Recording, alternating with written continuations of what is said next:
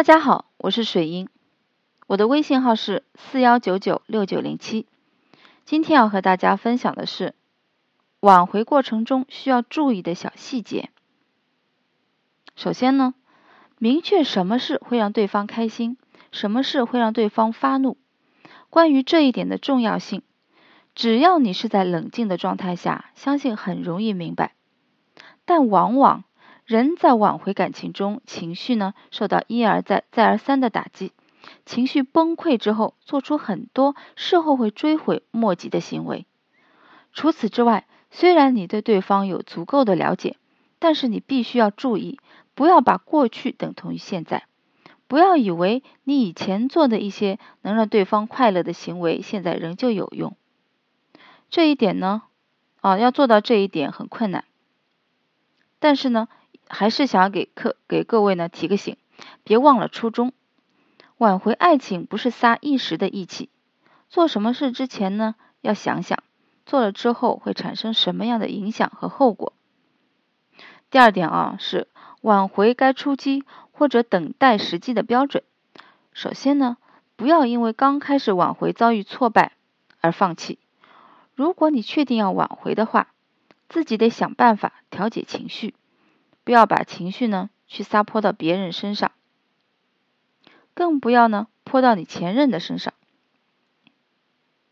因为挽回是你自己决定的事情，没有谁有义务为你分担这种情绪，而且导致今天这样的情况呢，多数是完全是你一手造成的。想想看你以前是否非常的不成熟，没有去想对方要什么，或者自己很幼稚。用死缠烂打的方式去做挽回。如果你不放弃，那就继续向前，要么再次出击，要么在等合适机会时呢自我完善。但不要让第二点成为你停滞的借口。为了说服潜意识里那个懦弱的你，啊，这里呢绝不是贬义，因为在挽回的过程中呢，呃，这个是比较困难。潜意识里呢，会躲避一些情况，会逃避一些未知的、未知的，就是那种像黎明、黎明前的黑暗，不知道是否前面是黎明，眼前看到的是一片漆黑。这种情况下，人是会有有所退缩的。那接下来呢，讲一讲该出击或者该等待时机的标准，希望你能当好自己的监督者。如果你们俩还有联系，对方不反感你，如果对方真的很忙，如果你们的简讯往来间隔时间在两星期以上，或者对方呃时不时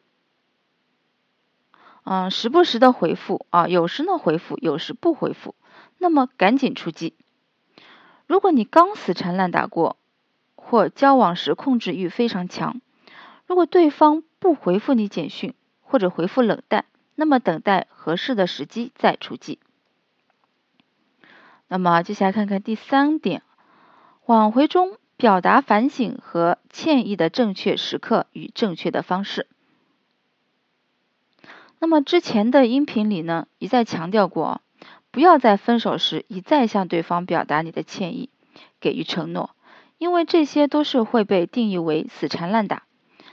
因为呢。对方那时候完全听不进你的话，对你还怀有的是负面的印象，而事实也是如此，会走到分手这一步，你身上肯定也存在着一些问题呢，是他无法接受的。说那么长的一段话呢，是想提醒各位，这里说的反省和道歉呢，并不是在分手之初，而是在你们基本上能确定复合，关系较为密切，你已经改变的很好，更好。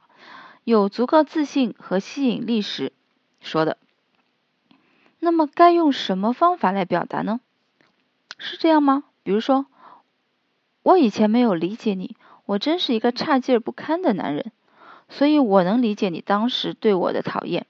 但是和你分手之后，我想得很清楚了，我也会慢慢变好的。嗯，那么你以为这样的话能增进对方对你的感情吗？你对自己性格的反省，并不是对方想听的，对方更想听的是，嗯，你对交往时期的反省。性格是难以改变的，你反省了性格缺陷，却无法改过来。首先呢，这番话显示了你的低价值；其次，会让对方感觉你不够诚心，也让对方呢对你们的感情没有信心。我们为什么还要旧事重提，做道歉和反省？因为我们希望对方对往事释然，对新的感情有信心，希望能和对方长久的在一起。那么你说的以上的这种话是与初衷背道而驰的。当然，关于你性格上存在的问题，虽然你口头上不说，但心里还是要重视起来的。毕竟这是伴你一生的。那么回归到反省的内容啊，那应该说些什么才是合适有效的呢？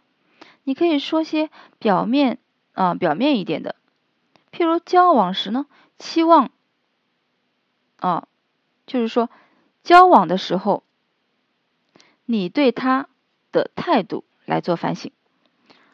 假如你因为前男友工作太忙，忽略了你，而发生各种争执、矛盾，最后分手了，那你可以在关系很密切后跟他说：“我以前没有好好体谅你的工作。”我想我的不体贴、不体谅，肯定也增加了你的压力。